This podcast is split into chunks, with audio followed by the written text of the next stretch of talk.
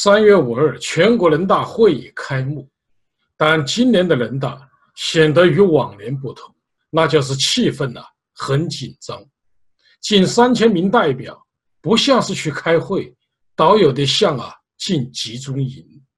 人大代表入住的酒店竟然用铁丝网围起，会议场地附近的住户不许打开窗户，附近的道路已经完全被封锁。人民大会堂附近的交通及住宅都有大量的警察驻守，不让民众靠近会场。香港媒体报道，中共已向两会的入会委员发出禁声令，不许向外媒发表意见。习近平究竟怕什么呢？有网友说，习近平怕逢九必变的魔咒。民主小贩杨恒军曾经根据罗素等西方人士的理论，结合过去百年地球上近百个国家的历史事实，提出了七十年大限的理论，指出进入现代文明时代，没有完成合法性变革、不思改革的传统政治体制，基本上都难以跨越七十年大限的门栏。苏联属于最强大的这类国家。在建政七十二年的时候轰然瓦解，台湾属于比较温和的，几乎恰好在七十年左右开始大踏步向政治民主化迈进，其他秉承传统体制的政权基本上都难逃这一结束。别说今年还真有点特别，有好几个重大的历史事件纪念日都集中在今年，如五四运动一百周年。中共建国七十周年，达赖喇嘛尊者流亡印度六十周年，六十大屠杀三十周年。但这些其实都不是习近平最怕的。在习近平权势熏天的背后，其实他已经坐上了火山口。习近平上任之初就一直在谋划他的治疆大计。新疆的动荡一直是中共头痛不已的事。中国境内维吾尔族人口约为一千二百万人，是第四大少数民族。毛泽东时代除了用王震的杀戮之外，就是采取怀柔的策略，如给维吾尔人头目高官厚禄，培养维吾尔官员，给维吾尔人一些特殊的福利，如高考加分等。邓小平时代基本上沿用了毛泽东的治疆策略，但随着时代的发展。种族矛盾呢日益尖锐和复杂。二零零九年，胡锦涛时代就发生了七五事件。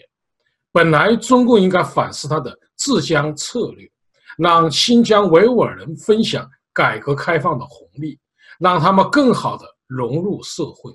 但习近平的性格、知识缺陷以及对维吾尔人的偏见，使他决定采取与中共以往领导人完全不同的。治疆策略，他要彻底降服这个勇敢的民族。他从武则天驯马的故事里得到了启示。当年唐太宗得到了一匹烈马，名号狮子冲。武则天称自己能够降服他。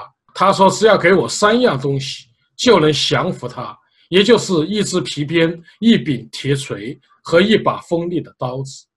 先用皮鞭打了他皮开肉绽，死去活来。”还不听话，就用铁锤敲他的脑袋，让他痛彻心扉。如果仍不能制服他的暴烈性情，就干脆用刀子割断他的喉咙。同时，二战中邪恶的纳粹犹太人集中营也给了习近平灵感。他决定在新疆建立再教育集中营，对维吾尔人进行强制关押、洗脑和虐待，强制推行汉化教育。消灭维吾尔文化，鼓励通婚和大规模移民。习近平先是让他的亲信陈全国到西藏任职，小规模的试炼他的治疆策略，然后二零一六年将其调任到新疆。陈全国不愧为习近平信得过的酷吏，出手啊又快又狠，可谓刀刀见血。很快他就建立了若干个再教育集中营。将上百万维吾尔人抓了进去，一时间新疆风声鹤唳，红色恐怖，维吾尔人个个胆战心惊。但习近平对维吾尔人呢，还是太不了解了。他的狂妄和鲁莽，为他和中共招来了灭顶之灾。首先，孟宏伟打破了他整个计划。设在德国慕尼黑的世界维吾尔代表大会，一直是维吾尔人反抗中共暴政的组织。尽管他为中共啊制造了不少的麻烦，但总体来说威胁不大。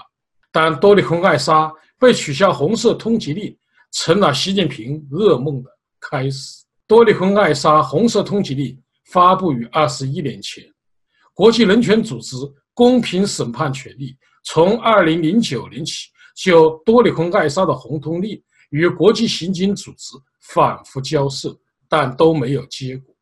二零一六年，公安部副部长孟宏伟担任了国际刑警组织主席。二零一八年初，国际刑警组织监察委员会采取改革措施，多里坤艾莎的红色通缉令被重新审视。国际刑警组织认为，中国提出的理由不合情理，纯粹是出于政治动机。去年二月二十号，国际刑警组织正式通告撤销了多利坤艾莎的红通令。多利坤艾莎红通令被取消，使习近平大惊失色，因为他知道多利坤艾莎非同常人，是一个优秀的政治家和演说家，再加上汉语比他说的都好的伊丽夏提，这两条巨龙啊，将会掀起惊涛骇浪。习近平感到了瑟瑟寒意。而这一切都是因为孟宏伟没有成功组织解除多利孔艾莎身上的红通令，放虎归山。习近平本来对孟宏伟就不信任，认为他是周永康的亲信。多利孔艾莎的事件使他认定孟宏伟就是高级黑，是周永康集团的反扑。孟宏伟作为国际刑警组织的最高领导，拿下他并不容易，稍有不慎。孟宏伟可能成为第二个王立军。如果身为国际刑警组织的孟宏伟学王立军来个法国政治庇护，将成为重大的国际事件。中共啊，颜面尽失。习近平当局在是否抓捕孟宏伟的问题上，可谓伤透了脑筋。但新疆局势的恶化，以及孟宏伟已有察觉，迫使中共不得不对他下手。目前，多里孔艾莎领导的世界维吾尔大会活跃于国际社会。中共对新疆维吾尔人的种族迫害和文化灭绝事件被频频曝光，百万维吾尔人被关押于再教育集中营事件已经引起国际社会的愤怒和强烈反响。目前，联合国、欧盟、马来西亚等均对中共侵犯维吾尔人权表达了愤慨。土耳其政府发表声明称，二十一世纪出现新疆集中营是整个人类的耻辱。二月二十五日，美国司法部副部长罗森斯坦在华盛顿智库演讲时说：“中国法律允许在法外大规模关押维吾尔公民的做法，他们被迫放弃自己的文化和宗教，还要面临政治再教育。”目前，美国国会正在审议维吾尔人人权法案。和准备对陈全国等高官适用马格尼斯基法案进行制裁。习近平在对待维吾尔人的问题上啊，有三个没有想到：一是他没有想到维吾尔人的团结和坚强不屈；二是他没有想到对维吾尔人的迫害已经使中国与伊斯兰世界为敌；三是他没有想到二战已经过去了七十多年，但集中营的惨痛记忆。已经深深植入西方人的骨髓之中。目前开始烂尾的再教育集中营，已经使习近平骑上了虎背，上下不得，左右为难。最后，我们要说，习近平最怕的是新疆再教育集中营，使他统一台湾的美梦破灭。大家会问，新疆再教育集中营与台湾统一有什么关联？其实关联很密切，这才是习近平真正害怕的事。新疆再教育集中营为蔡英文政府的外交死而复活，和蔡英文赢得2020年总统大选提供了绝佳的机会。蔡英文政府上台以来，由于中共的金钱外交，使台湾不多的外交国家不断的背叛，已经所剩无几。可以说，中共一路凯歌，春风得意。但中共对维吾尔人的迫害和文化灭绝的加剧，使伊斯兰世界和西方文明国家与中国反目，甚至翻脸。这无疑给处于外交困境中的台湾提供了绝佳的翻身机会。同时，新疆集中营的灾难可以让台湾民众认清中共极权主义的本质：台湾与大陆的统一不是台湾变香港的问题。而是台湾变新疆的问题。习近平的确对小英很好，总是关键的时候伸出援手。年初的《告台湾同胞书》四十周年纪念大会的讲话，习近平呐蔡英文呐咸鱼翻身，人气大增。新疆集中营又将帮助蔡英文赢得连任。